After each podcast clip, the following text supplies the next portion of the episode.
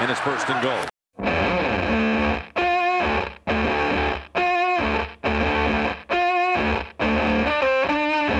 Журналисты портала Yahoo сразу после окончания матча Миннесота-Нью-Орлеан отыскали двух болельщиков Vikings, которые покинули стадион сразу после того, как кикер Сейнс вывел свою команду вперед в счете.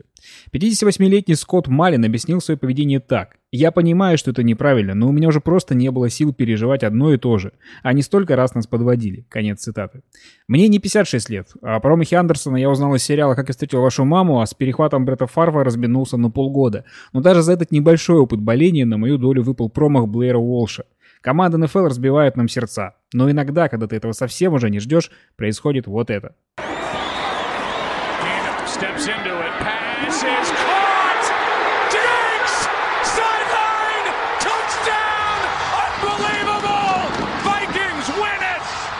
В который раз спорт напоминает, не теряй надежды, где бы ты ни был, в Миннеаполисе, в Лондоне или в университете Вашингтон-Стейт, не покидай игру раньше времени. В Хадле сегодня встречаются главный редактор First and Goal Евгений Шуваев и обозреватель Алексей Каракай. Как и неделю назад, программа у нас сегодня простая. Прощаемся с выбывшими из плей-офф командами, обсуждаем тренерские назначения и предвкушаем финалы конференций.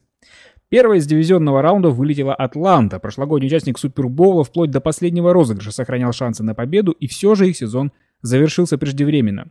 Жень, какие у тебя остались впечатления от него? Стас, ты так высокопарно и воодушевленно начал, что прям тоже хочется что-то героическое сказать про Атланту, но, наверное, не получится, потому что, как вот принято считать, да, что Атланта, раз вышла в прошлом году Супербол, то она должна в этом, соответственно, примерно быть на том же уровне, может быть, даже и выиграть его, потому что, ну, якобы очень круто не повезло год назад. Но вот насколько я помню, и Леша Карака не даст соврать, потому что он придерживался того же прогноза, мы с ним, как минимум вдвоем, прочили Атланте очень сильное понижение результатов. Ну и связано вполне с очевидными факторами, со сменой в тренерском штабе. Да? Ушел человек, который, собственно, вообще делал ту самую Атланту, которую мы видели, которую мы знаем, эту великолепную, блестящую, там, разнообразную нападение, потому что главный тренер у них это специалист по защите, и было очевидно, что Стив Саркисян, он каким бы хорошим, качественным, интересным специалистом не был, он не станет в полной мере а, полноценной заменой. Соответственно, упали результаты, и поэтому для меня Falcons примерно как раз на своем уровне выступили. Насколько не характерно и удивительно выглядела Атланта в Лос-Анджелесе, настолько, вот, собственно, подтвердили все самые очевидные их проблемы, наблюдения раундом позже. Вот все рано или поздно вот эти проблемы, они должны были их настичь и настигли. Билл Бардвелл очень интересно на ESPN написал по поводу того, что многие гнали бочку на Саркисяна, и мы в том числе в подкастах, да, но он сказал, что даже если бы Кайл Шенахин остался, скорее всего, нападение э, Атланты не смогло бы сыграть на том же уровне, как в прошлом году, просто потому что в прошлом году это было исторически уникальное нападение по многим факторам, в том числе по э, количеству ярдов, которые они набирали на первых попытках. В этом отношении Саркисян заслуживает немножко поддержки в том плане, что просто невозможно было повторить то же самое, что было в прошлом году. Ты прав в этом плане, но совсем как бы тоже ответственность с него снимать нельзя, потому что у нынешних Соколов очень много не получалось, скажем так, из того, что должно было получаться, и то, что получалось у других среднестатистических команд. Как ты можно объяснить то, что у связки Мэтт Райан, Хулио Джонс, Ред Зон случился лишь один тачдаун вообще за сезон. За сезон, когда они были, нападение Атланты стояло в красной зоне, Мэтт Райан кинул 18 передач в сторону Хулио Джонса, тот поймал всего лишь один пас. И, собственно, то, что мы видели в дивизионном матче, соответственно, оно не могло просто пройти никак, потому что ну, оно не проходило весь сезон. Вообще этой связки не было. У Мухаммеда Сану в одном, одном из моментов сезона было больше тачдаун пасов на Хулио Джонса, чем у Мэтта Райана. Один против нуля. Это то, что должно было работать, это то, что не работало, это то, что в итоге их подвело. Ryan rolling to the right. Ryan in trouble. Ryan flips one into the engine with a prayer incomplete. Но этот розыгрыш э, решающий э, в Red Zone э, Eagles, он вообще был эпическим фейлом, потому что э, играли комбинацию бутлег в правую, сто, в правую сторону поля, и единственным возможным ресивером на этой комбинации был Хулио Джонс, который поскользнулся, упал и на этом игра закончилась. Больше это был это... broken point, да, кстати, вот да. по-любому, потому что она должна была, пас должен был проходить раньше, это видно было очевидно, там все пошло не совсем так. Э, и ну, более того, у Мэтта Райана не оставалось больше никаких абсолютно вариантов, поскольку э, он уже находился около бровки, поле было урезано для него в два раза, э, на нем скопилась куча игроков, то есть там просто была толпа, открытых ресиверов не было, и было понятно, что это конец.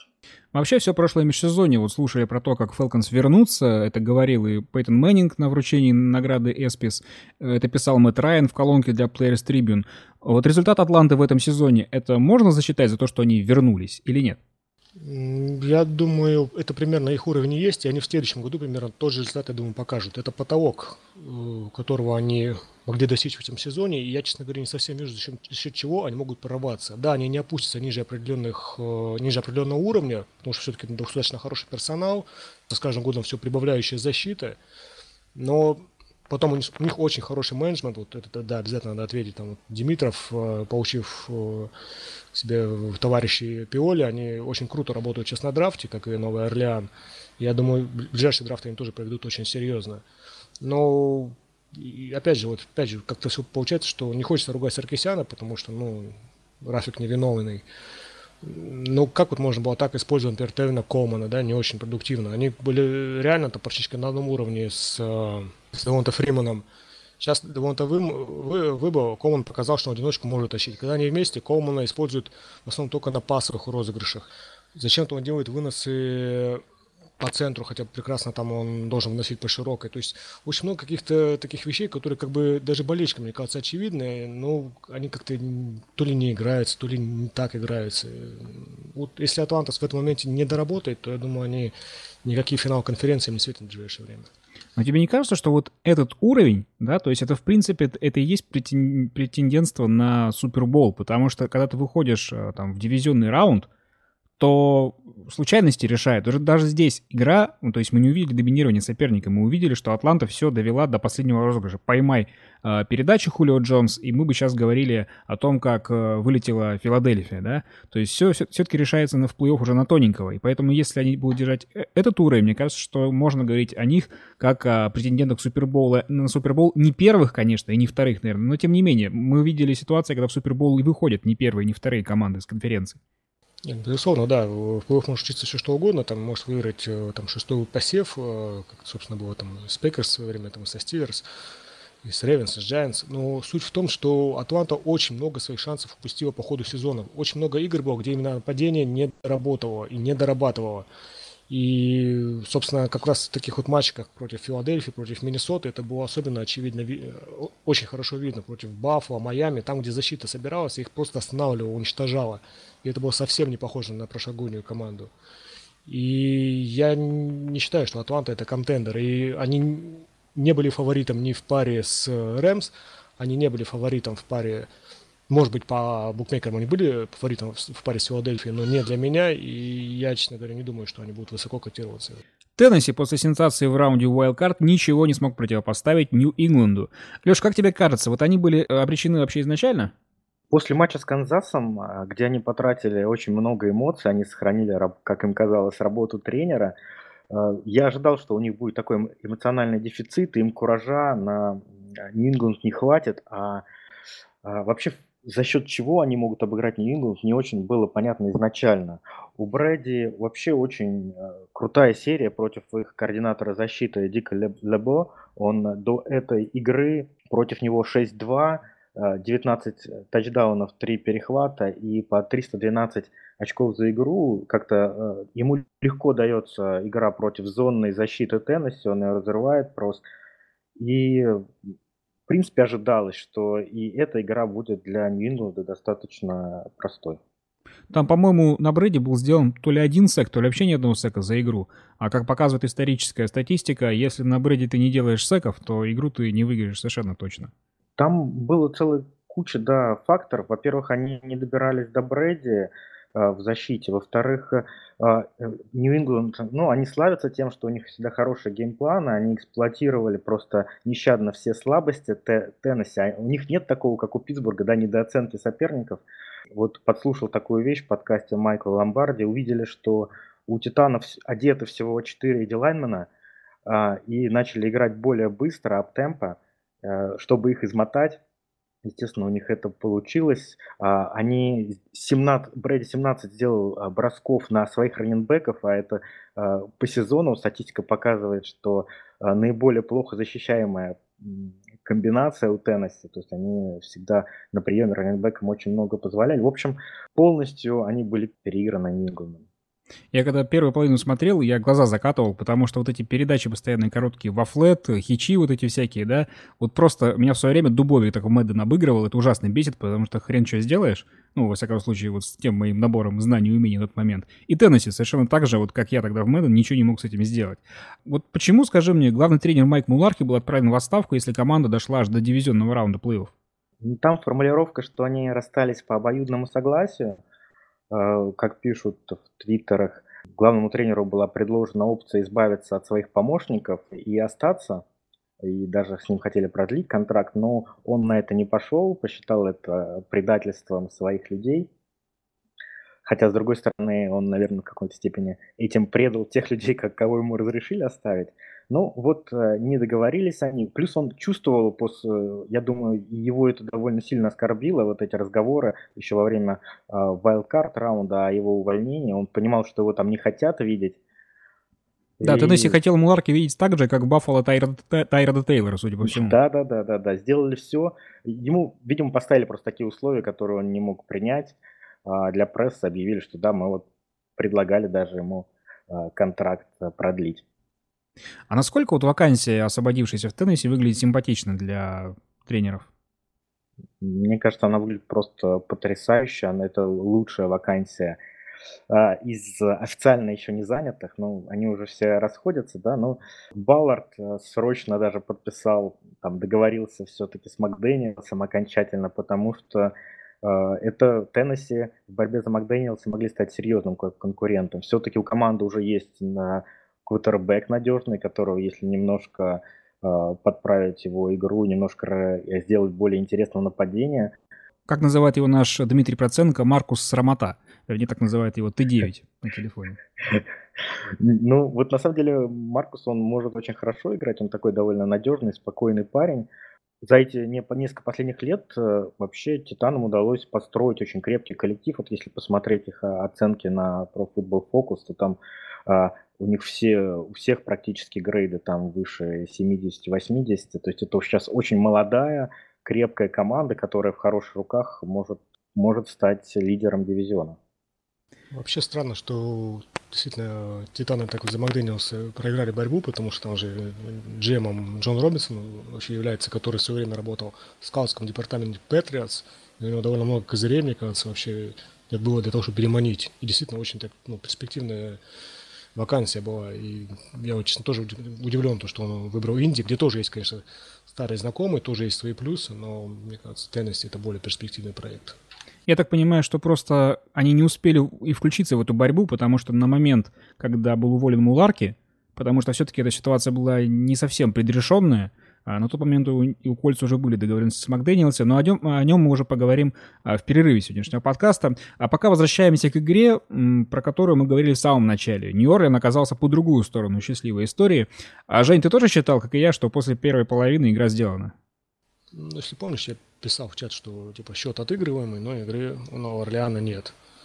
Собственно, там об этом говорили и как визуальные наблюдения, так и статистика. Там Бриз за первую четверть отдал только один точный пас, там за первую половину бросил два перехвата, там процент точных передач у него был меньше 50, это у Бриза, у лидера по этому показателю вечного. Дважды попадал под сек, там, в общем, ну, все было плохо, короче. Не видно было вообще, за счет чего можно было перестроить игру. Ну, каким-то макаром они, не знаю, такое бывает, в принципе, да, довольно часто в НФЛ и со всеми командами, и особенно в плей-офф. И действительно, когда уже все это вот поперло, поперло, и когда они вышли вперед, я уже, конечно, еще меньше верил в то, что Миннесоте удастся отыграться, потому что там они поставили себя в какую-то невероятную ситуацию, там и буквально за волосы вытащили. В исторически привычную, я бы сказал, не ситуацию поставили. А Маркус Уильямс, главный виновник поражения? Да нет, конечно. Это, это парень, который, блин, проводит первый сезон в НФЛ, который проводит первую игру плей-офф на выезде, там, которому там 21 год всего лишь, и, блин, это вообще, наверное, я думаю, далеко не последний его запоминающийся розыгрыш. Там, может быть, вообще даже... Пос... А, а если последний, то, наверное, знаком минус последний. Потому что, я думаю, так-то он нормально играл и в сезон, и в этом матче у него был перехват. Нет, конечно, ну да, был у него факап один там. Начнем с того, что вообще они дали... Э, Шон Пэттон взял тупо зачем-то два тайм-аута точнее, бросил два челленджа, которые выглядели ну, нулевыми совершенно, естественно, их там, они не сыграли, там команда лишилась двух тайм-аутов, вынуждена была быстро-быстро проводить драйв, который завершился филдголом. Соответственно, оставили какое-то время Миннесоте. Если бы они могли более грамотно распорядиться тайм-менеджментом, а тут вечно проблема там Далласа и еще ряда команд, да, там Питтсбурга вот, там, в этом же плей-офф, то вообще этого э, драйва Миннесота можно было избежать в принципе. Розыгрыш вообще, конечно, был эпический. А, начнем с того, что перед ним там Шон Пейтон испортил карму команде, начав пародировав, пародировать э, кричалку Скол, да, Миннесоты. А потом э, Миннесота, в общем-то, сделала плей, где у них было три маршрута с правой стороны все в аут, и а, два ресивера Райт и Тилен, они выходили в аут на той отметке, на которой, которой было недостаточно для пробития филдгола. И, в общем-то, это э, Кином это увидел и кинул на самого дальнего ресивера, на а, Дикса. Но самое интересное, что а, вот за первыми двумя ресиверами, то есть очень плотно их опекали корнеры а, Нового Орлеана, хотя по сути этого можно было не делать, да, можно было сесть глубже и помочь какой, в какой-то мере Шону Уильямсу который, конечно, виноват, он и никто другой, но и комбинация, и поведение других защитников, оно не способствовало ничему хорошему на этом розыгрыше.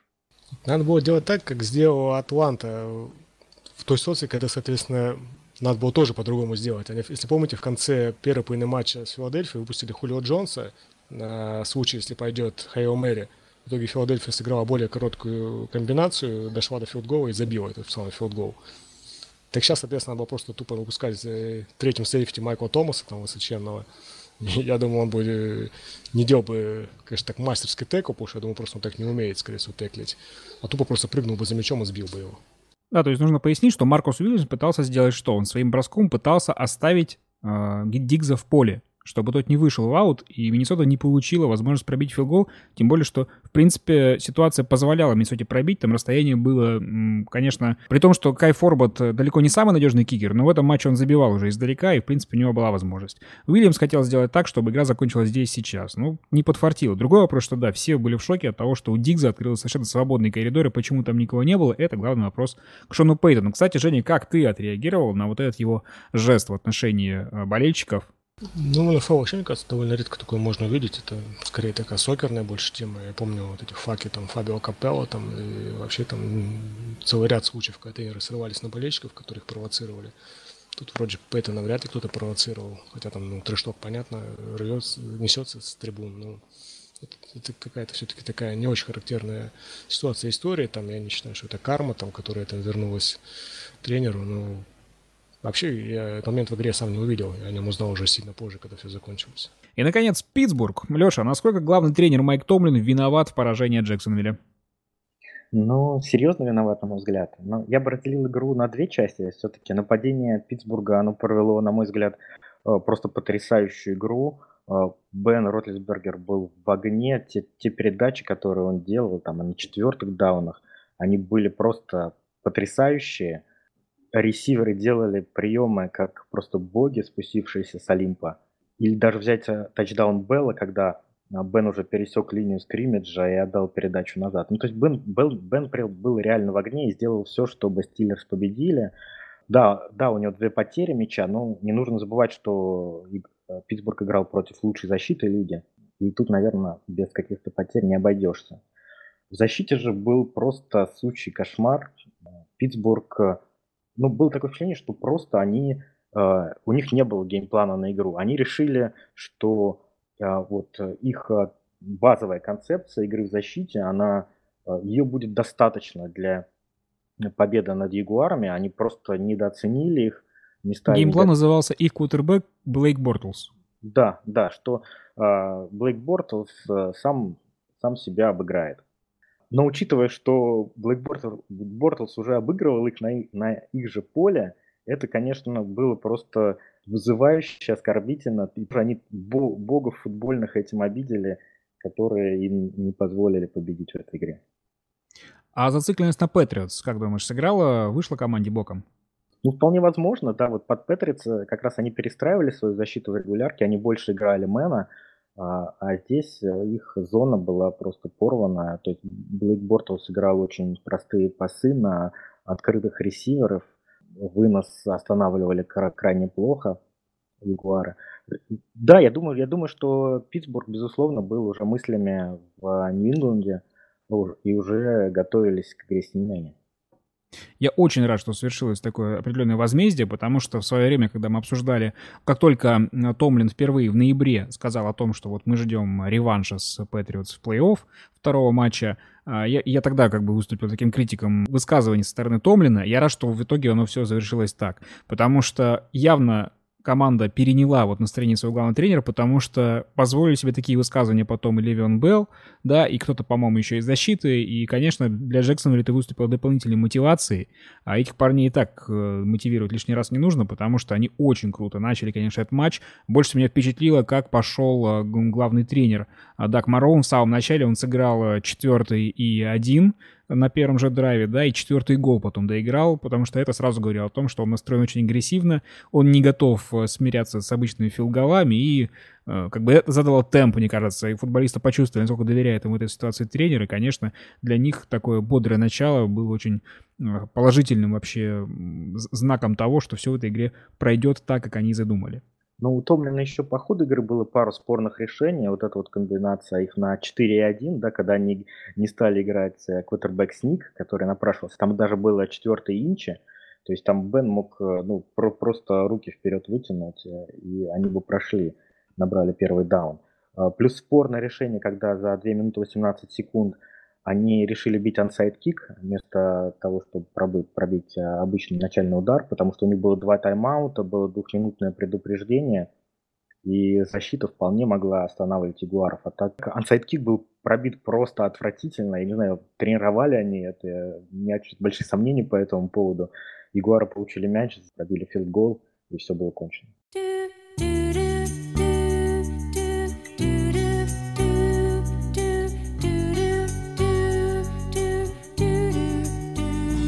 Перерыве обсуждаем тренерские назначения и перестановки. Первое у нас идет не перестановка.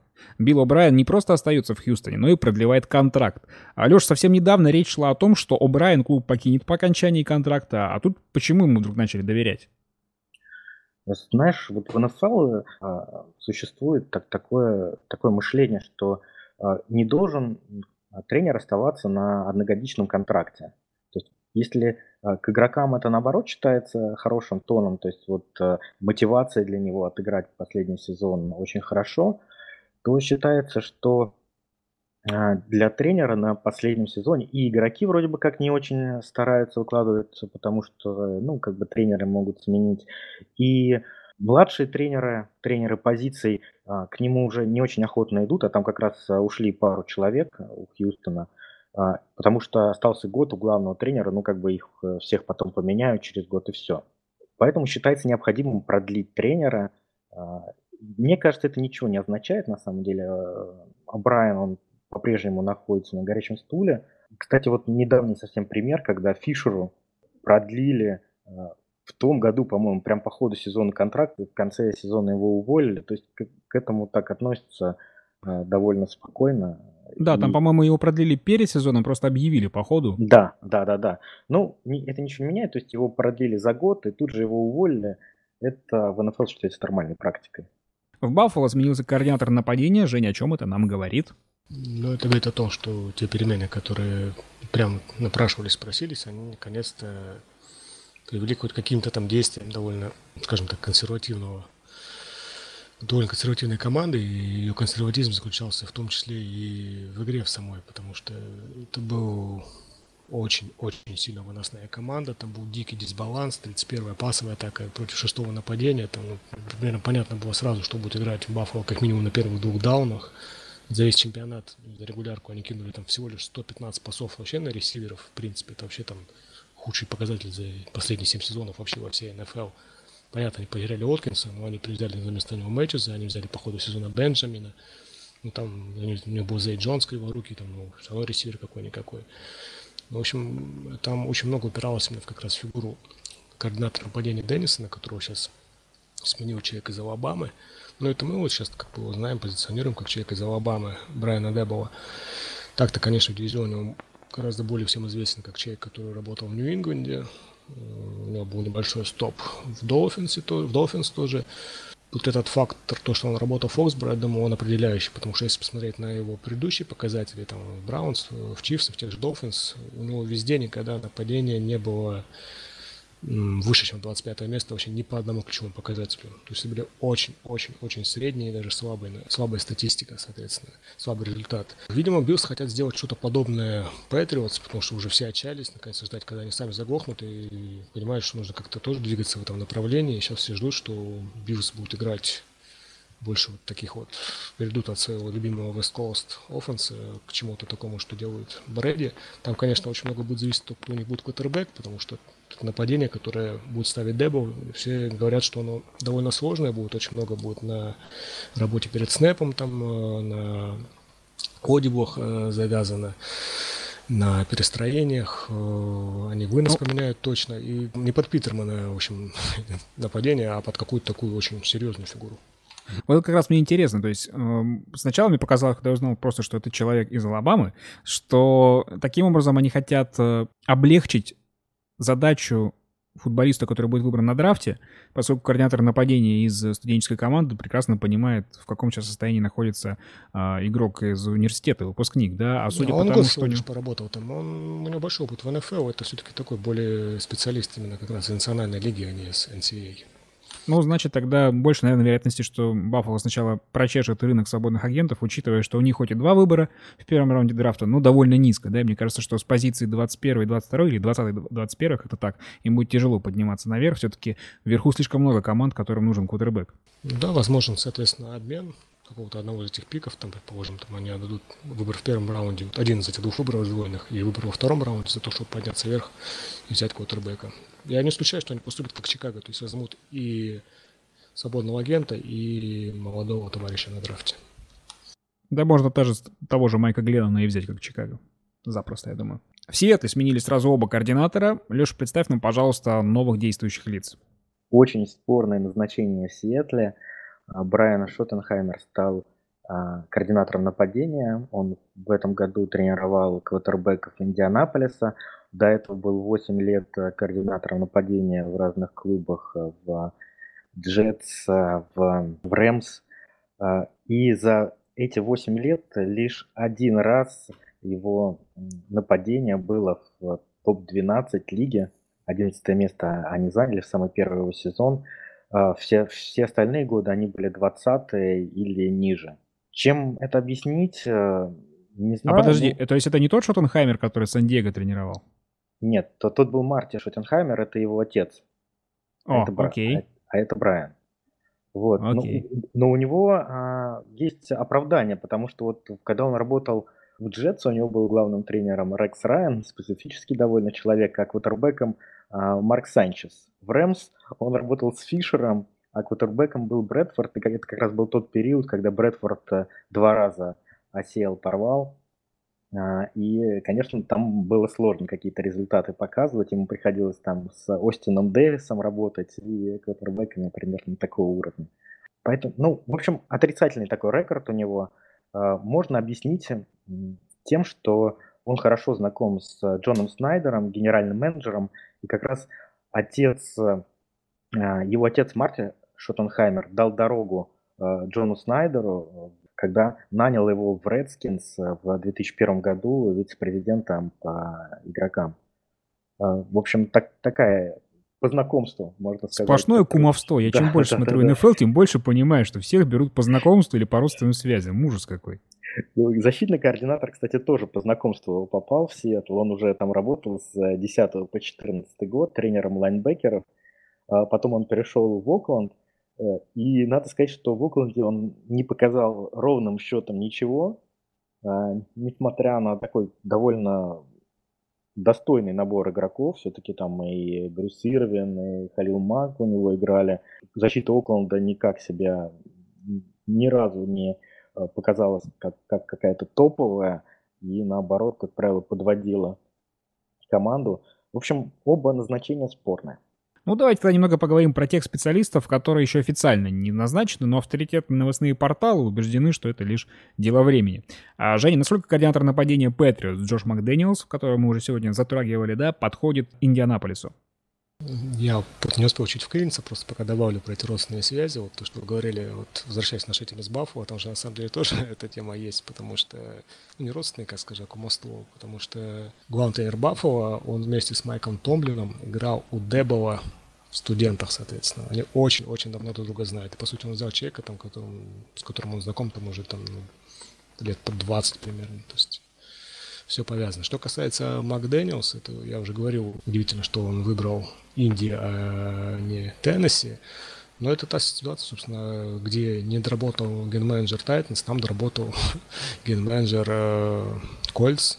Бауэрт, Крис Бауэрт в свое время э, затевал тот самый обмен Филиппа Дарсета на Джакоби Брисета, ну и Кутербека Индианаполис. Он, понятно, что стартом будет, скорее всего, Лак, но неизвестно, что у него со здоровьем, все-таки там тьфу-тьфу-тьфу если все-таки опять придется к услугам, к услугам Джакоби Берсета, то Макдэниелс очень хорошо знает возможности этого игрока, он умеет с ним работать, он знает его сильные стороны. И я наверняка Джакоби покажет гораздо более зрелый и качественный футбол, чем в 2017. Мы помним, что Макдэниелс работал в Денвере, да, это был не самый удачный опыт, и на самом деле он и остался таким же вот котом в мешке, от которого вообще непонятно, чего ожидать, потому что да, вот все говорят про Нью-Ингланд, потому что кто там главный, там Брэди там или там Беличик, там э, координатор играет, не играет какую-то хоть роль там вообще, как они там будут выглядеть без них. Потому что, с одной стороны, когда у Брэди была травма, играл Кассел, а Макдэниелс был тогда уже координатор нападения Патриотс, они выдали сезон 11-5. Пусть без пилов, но это будет хоро- хороший показатель очень.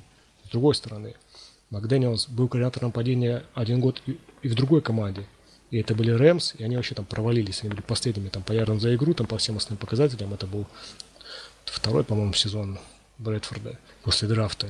Так что, блин, такая ставка, конечно, она интересная, но она вообще ничего не гарантирующая ни Индианаполису, ни самому Макдэниелсу. Его коллега по должности из Миннесоты, Пэт Шермер, возглавит Нью-Йорк Giants. А, и, честно говоря, немножко удивительно это, потому что далеко не первым Шермер назывался в числе тех, кто может возглавить Giants и Giants не назывались в числе первых команд, которые может возглавить сам Шермур, потому что Giants больше говорили о том, что, скорее всего, будет какой-то защитный специалист, да, называли интерес того же а, Мэтта Патриши, а, и плюс всегда, когда специалисты говорили о возможном переходе Шермера куда-то, говорили, что он может пойти в паре с Кейсом Киномом, которого он, собственно, развил, да, которого вывел на новый уровень и который становится свободным агентом. И вот эта пара очень, например, логично ложилась в Аризону, где закончил карьеру и тренер, и кутербэк. И тогда, конечно, а, Шермер вместе с Эриансом а, здорово бы смотрелся там, тем более, что в защите довольно много плеймейкеров осталось в Аризоне, да, вот нападение нужно немножко перестраивать э, с учетом того, что и Дэвид Джонсон пропустил весь сезон, и вот Фицджеральд неизвестно останется ли.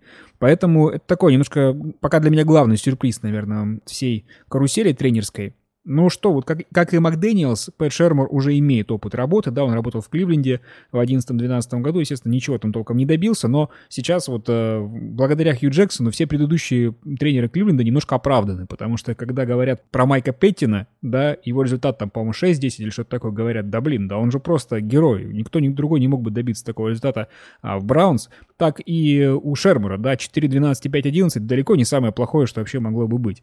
Я думаю, думаю, даже вот Браунс именно Шермура, это вообще один, одни из сильнейших уитерских Браунс, которые вообще только были. Я думаю, это очень-очень сильный специалист. Это очень хороший кандидат на должность именно главного тренера, но я согласен, что это вариант, наверное, все-таки не совсем про Giants. Я думаю, не те команды и тренер, которые идеально сейчас друг другу подходят.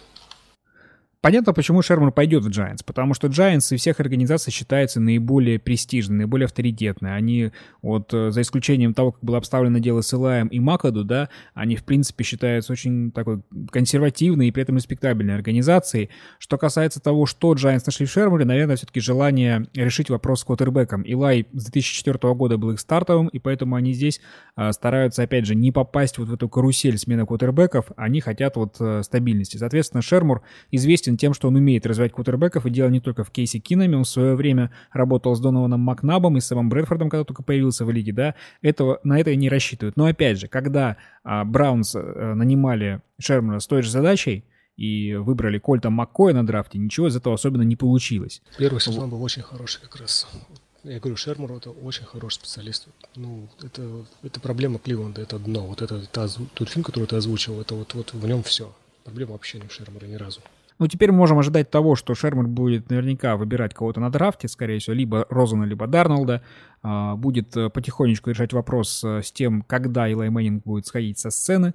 И параллельно мы будем понимать, что Кином теперь немножко остается сам по себе. Я не думаю, что возможна ситуация, при которой Кином пойдет в Giants, а от Илая там будет избавляться. Скорее всего, не, не надо забывать, что Илая очень большой круг поддержки, как среди болельщиков, так и среди руководства Нью-Йорк Giants. Поэтому, конечно, любой главный тренер, который будет назначен, ему будет важно а, сохранить на какое-то время позитивные отношения с Илаем, тем более, что Илай готов всегда.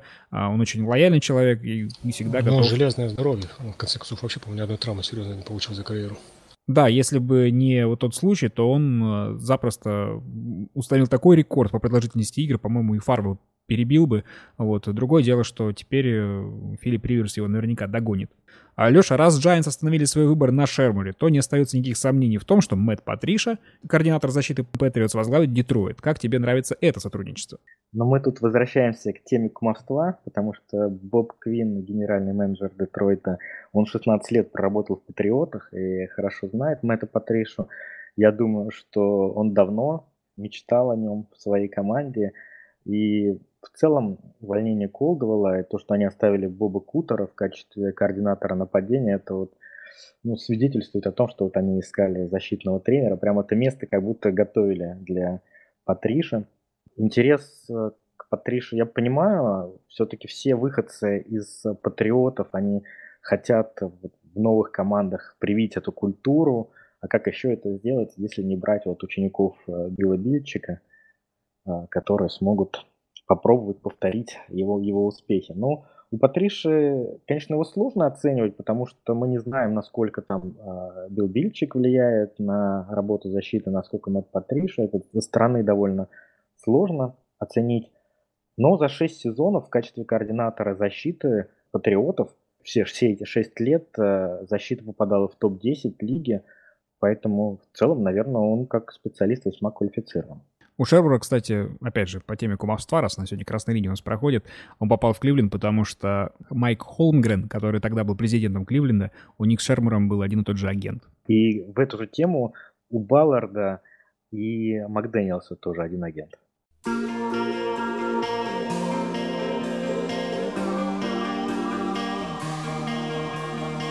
Финал конференции определят двух участников Супербоула. В первом матче Нью-Ингланд примет Джексонвиль, и как в случае с Тайтанс, вопрос тот же, Жень, к тебе. А насколько велики шансы Джагуарс против Пэтс?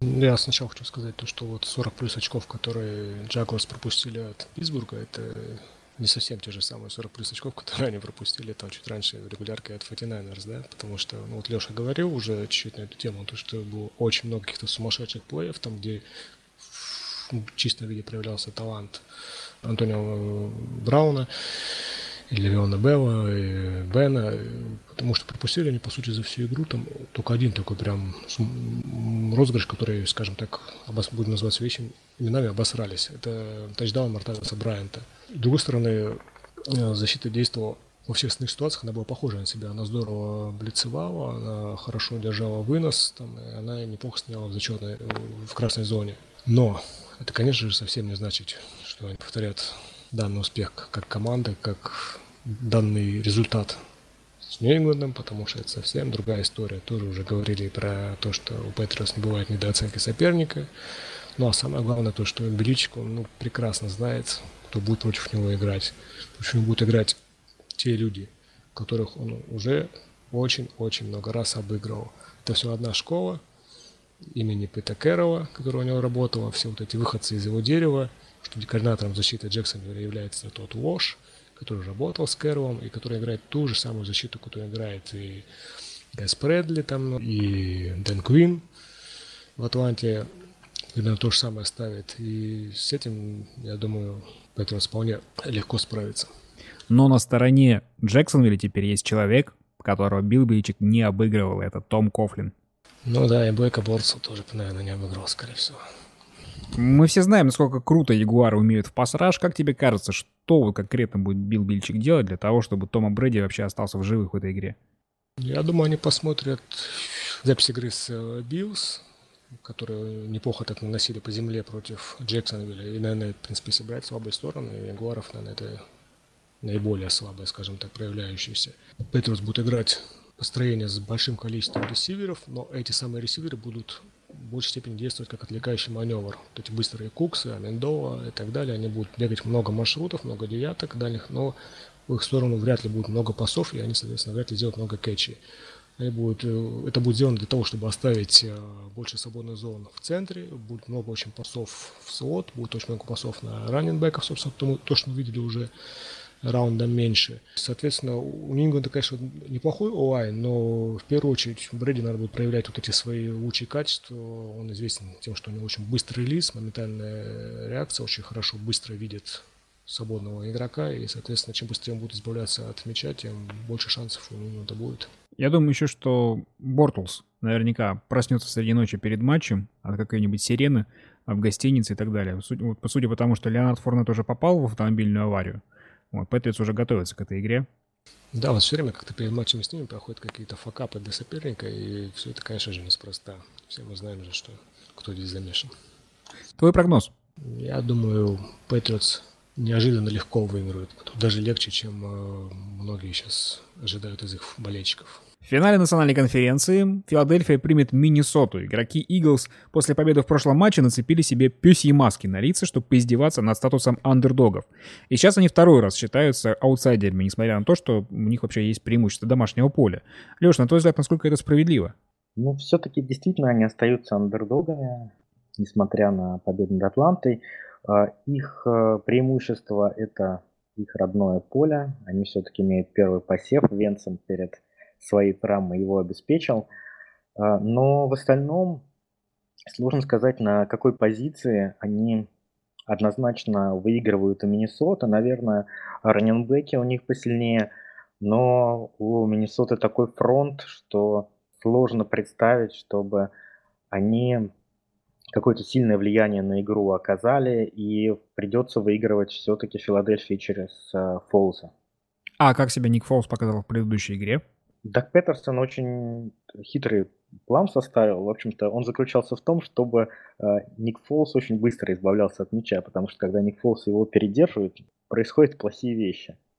Поэтому он составил специальные для него комбинации, довольно простые, чтобы ресиверы получали, он играли от плей-экшена, ресиверы получали короткие пасы. В общем-то, ничего такого Ник Фолс не делал. Довольно простая для него была игра – все-таки основная нагрузка в этой встрече была на вынос, и Иглс а, не так много набрали, по-моему, все раннеры за 25 а, попыток выноса набрали 79 ярдов.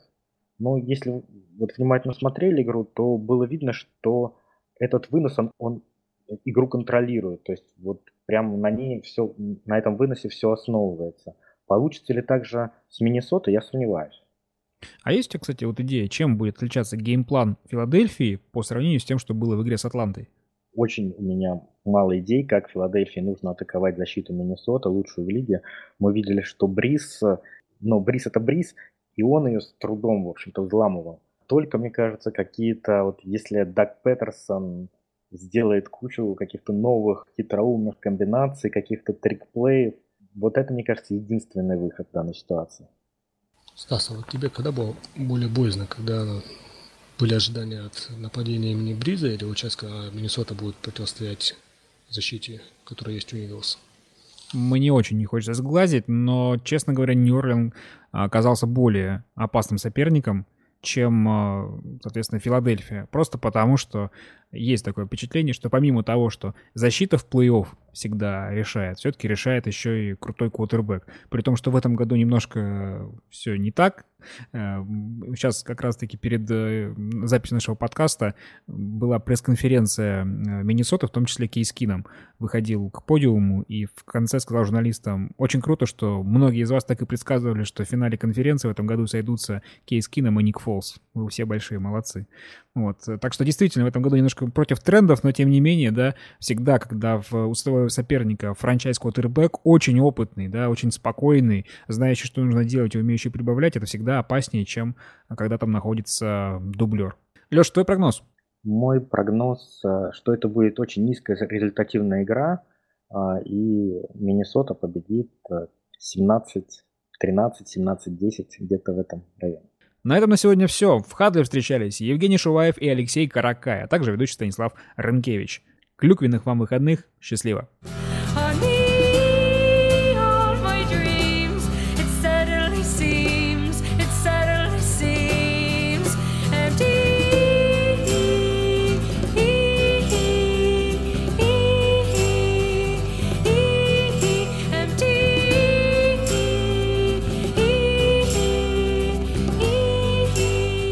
Ну что, кому-то нужно там водички принести, детей спать уложить? Ну, принеси мне водички, ладно. Давай, так и быть.